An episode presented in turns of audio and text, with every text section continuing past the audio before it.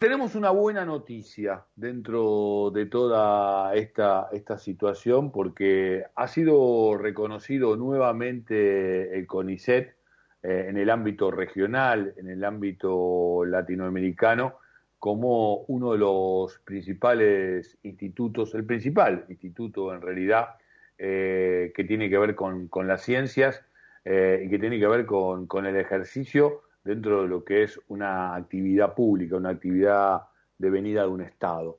Tenemos la oportunidad de dialogar con la doctora Ana María Franchi, que es presidenta del, del, CONICET.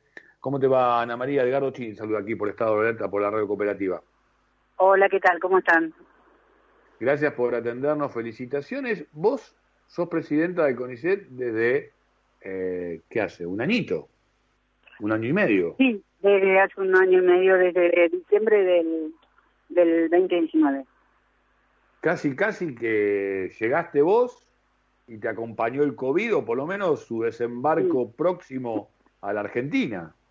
Exactamente, yo no lo traje, ¿eh? le paso que yo no lo traje, pero sí, estuvimos solo tres meses sin, sin pandemia, solo tres meses. Qué bueno, qué bueno, qué bueno que podamos mantener cierta posibilidad de humor, ¿no? Este, aún en medio de toda toda esta situación. Claro que no, lo que, lo que nos ha traído el CONICET en realidad son muchísimas herramientas para enfrentar esta pandemia y te diría también lo que ha traído es la posibilidad de volver a reconocerlo, ¿no? Como, como una, una entidad extremadamente necesaria y, convocante, ¿no? Este, de cerebros, de científicos argentinos. Eh, ¿Algo todo de todo eso, Ana María, puede quedar, digo, como balance a futuro? ¿Lo percibís, lo pensás, lo decís? Sí, lo que demostró, fuera de bromas ahora, esta pandemia tan terrible que todavía no podemos salir y que ha costado tantas vidas humanas y nos ha costado tanto la economía, es la necesidad de una comunidad científica, tecnológica y universitaria. Algo que vinimos diciendo durante los cuatro años del gobierno anterior, donde se nos maltrató, se nos desfinanció, nos llevó una pérdida de, los salarios de, cercanos al 50%, nos decían para qué estábamos, nos decían que éramos el ñoquisex. Hubo un ministro que se preguntó eh, si era necesario financiar la ciencia, ¿no? Me gustaría charlar con él momentos y decirle si es capaz de decir esto, en estos momentos donde a nivel mundial y también en la Argentina hay una demanda sobre, sobre la comunidad científica para producir eh, soluciones a esta, esta situación absolutamente inédita. Y creo que nuestra comunidad, a través de lo que fue la unidad coronavirus, que se armó eh, a instancias del ministro de Ciencia, Tecnología e Innovación, el doctor Salvareza, con el propio ministerio, el CONICET y la agencia, ha dado respuestas eh, para poder ayudar a enfrentar a esta pandemia. Vos eh, sos directora del Centro de Estudios Farmacológicos y Botánicos, ¿no? De, la UBA. Eh, de la, la UBA, sí.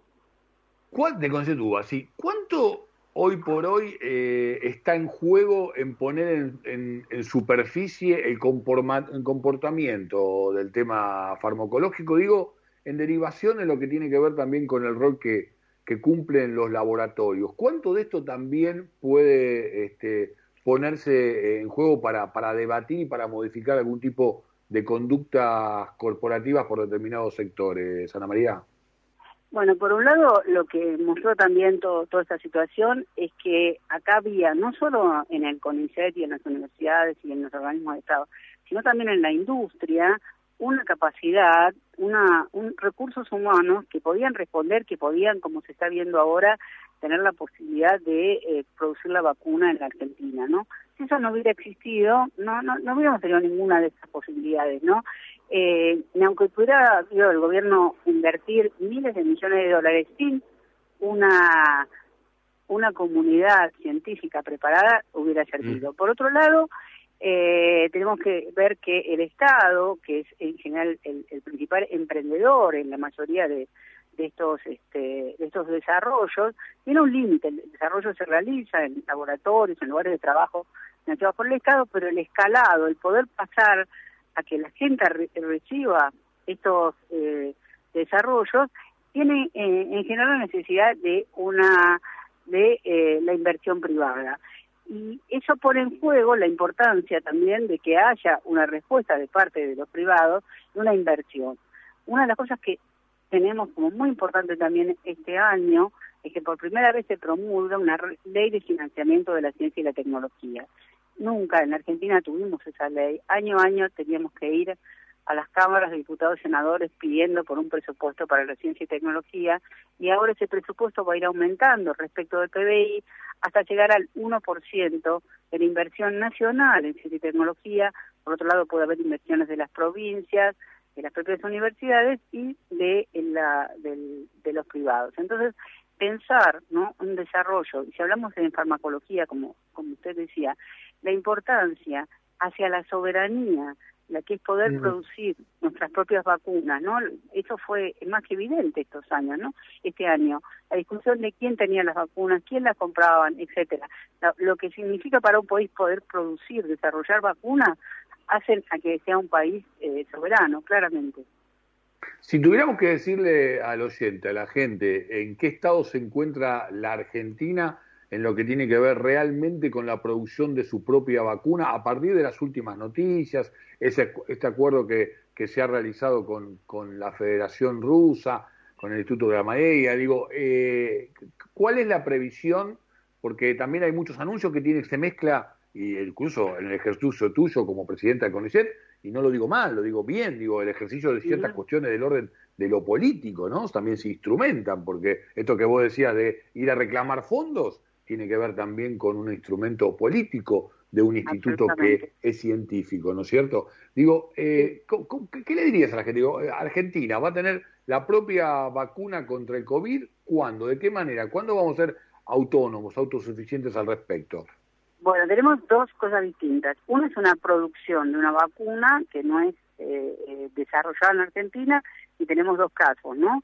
la de AstraZeneca que se produjo acá y se eh, terminó en México y la estamos ya recibiendo.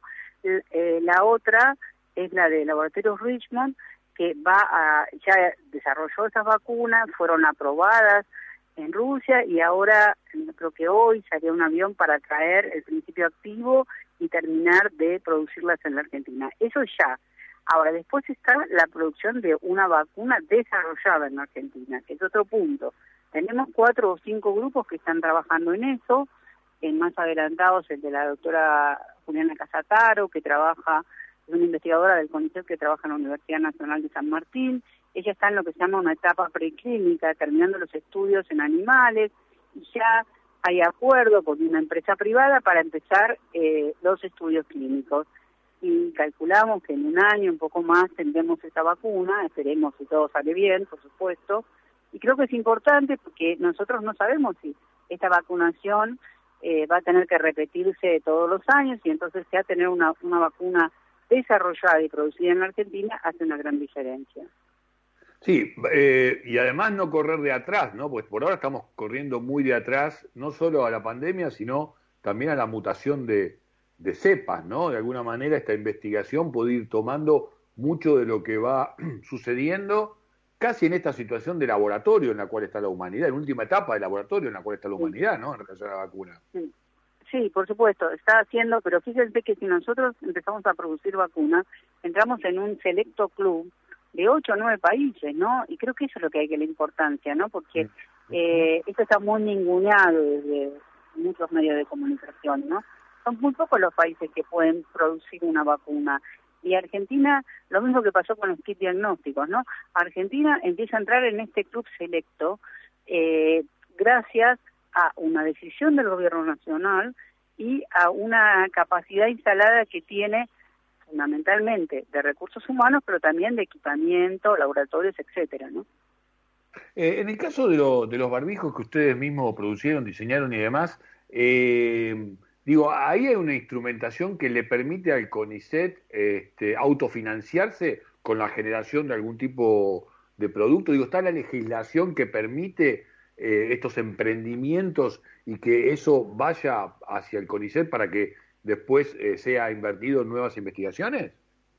Por supuesto, todos los desarrollos que se hacen eh, por eh, intervención de investigadores o investigadoras del CONICET, el CONICET y en el caso de, de los barbijos, una de las investigadoras era también de la Universidad de Buenos Aires y otra de la Universidad de San Martín, reciben un porcentaje que fundamentalmente se hace para reinvertir en nuevos desarrollos. Esa es la idea de lo que le va correspondiendo al CONICET también le corresponde una parte al instituto donde se desempeñan y que sirve para, para su funcionamiento. Pero nosotros lo que hacemos, esto entra a un fondo que permite seguir eh, apostando a el mantenimiento de patentes, a ayudar a, que esto continúe. Pero para nosotros lo importante de todo lo que son las, las transferencias tecnológicas es que además de ser algo que le llega a la población y la beneficia, también mejora, por ejemplo, esta empresa, la empresa de barbijos, que era una empresa, una pyme de la localidad de San Martín que producía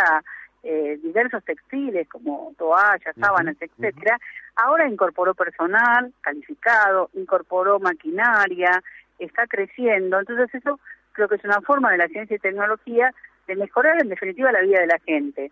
Tenemos un producto que sirve para protegernos eh, del COVID. Pero además hemos hecho que eh, se haya incorporado trabajo, trabajo calificado.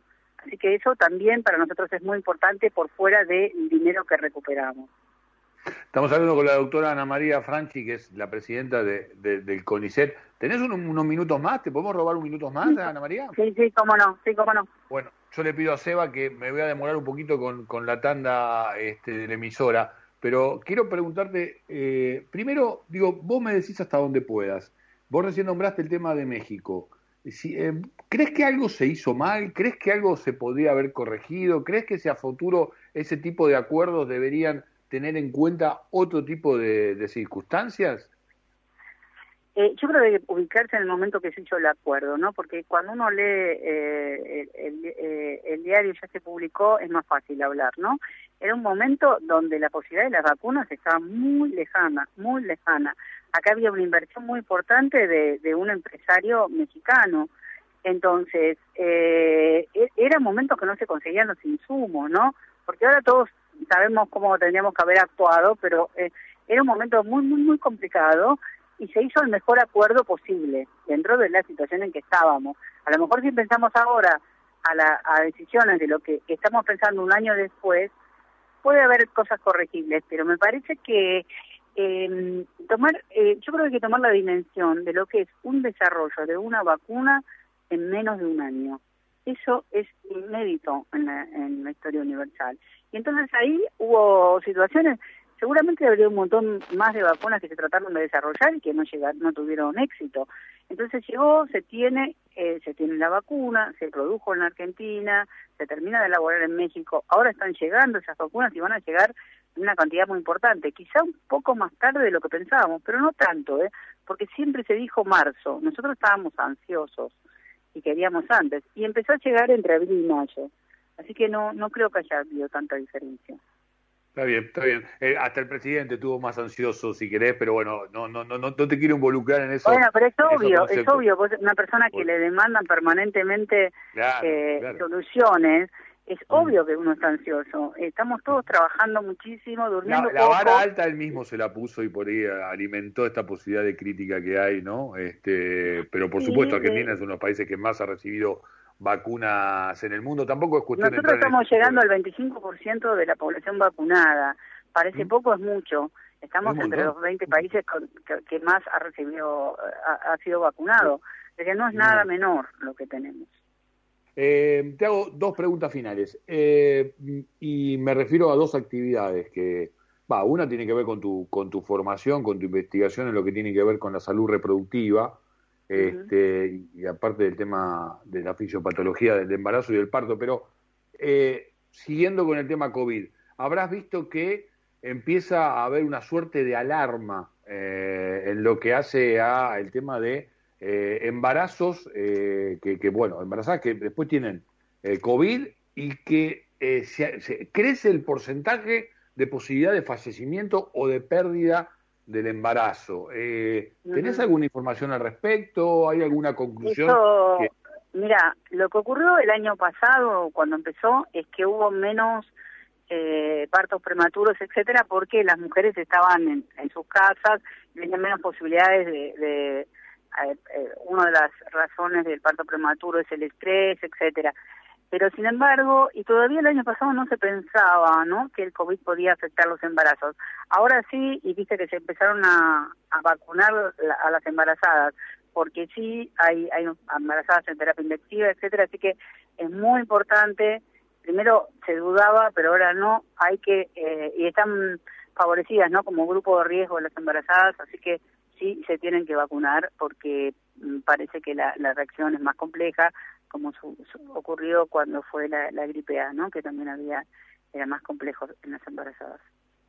Bien, eh, y ahora sí, la última consulta, porque también tiene que ver con un poco lo que arrancábamos en el programa, con el tema de la tarea este, del periodismo, que yo eh, digo, digo que está en extrema crisis, eh, muy profunda, muy profunda, eh, pero resaltaba, este, y te juro que no, no, no linkeaba con, con, esta entrevista, que sabía obviamente que lo iba a tener, pero en el tema de sí la, el periodismo científico, ¿no? Por ejemplo, una de las, de las tareas que sí hay que, hay que resaltar, vos tenés más de 150 publicaciones en, diferentes revistas científicas, eh, el, rol de divulgador, ¿no? Este, y por ahí también eh, tener un, lenguaje que pueda ser más amplio y no quedarse solo en el marco este, del propio sector, quizás sea un nuevo, un nuevo desafío para la actividad y para, para Absolutamente. Nosotros cuando empezó la pandemia eh, hicimos un convenio con la agencia Telam y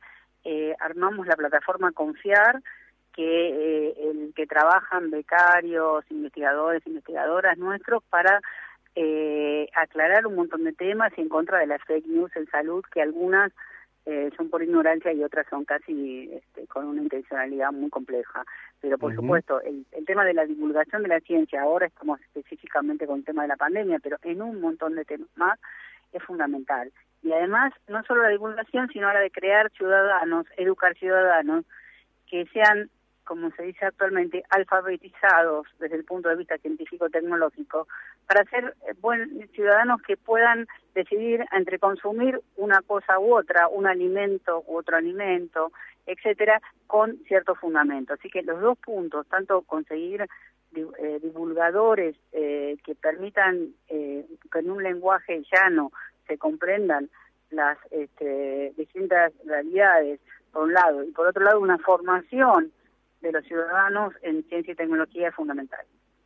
Ha sido un gusto y muy enriquecedor la posibilidad de, tener esta charla con vos, Ana María. ¿eh? Gracias también por, la, por la tarea que diariamente realizan. Bueno, muchas gracias. Hasta luego. Buenas noches. La doctora Ana María Franci, presidenta del CONICET, ¿eh? pasó por aquí por Estado de Alerta, pasó por aquí por la radio cooperativa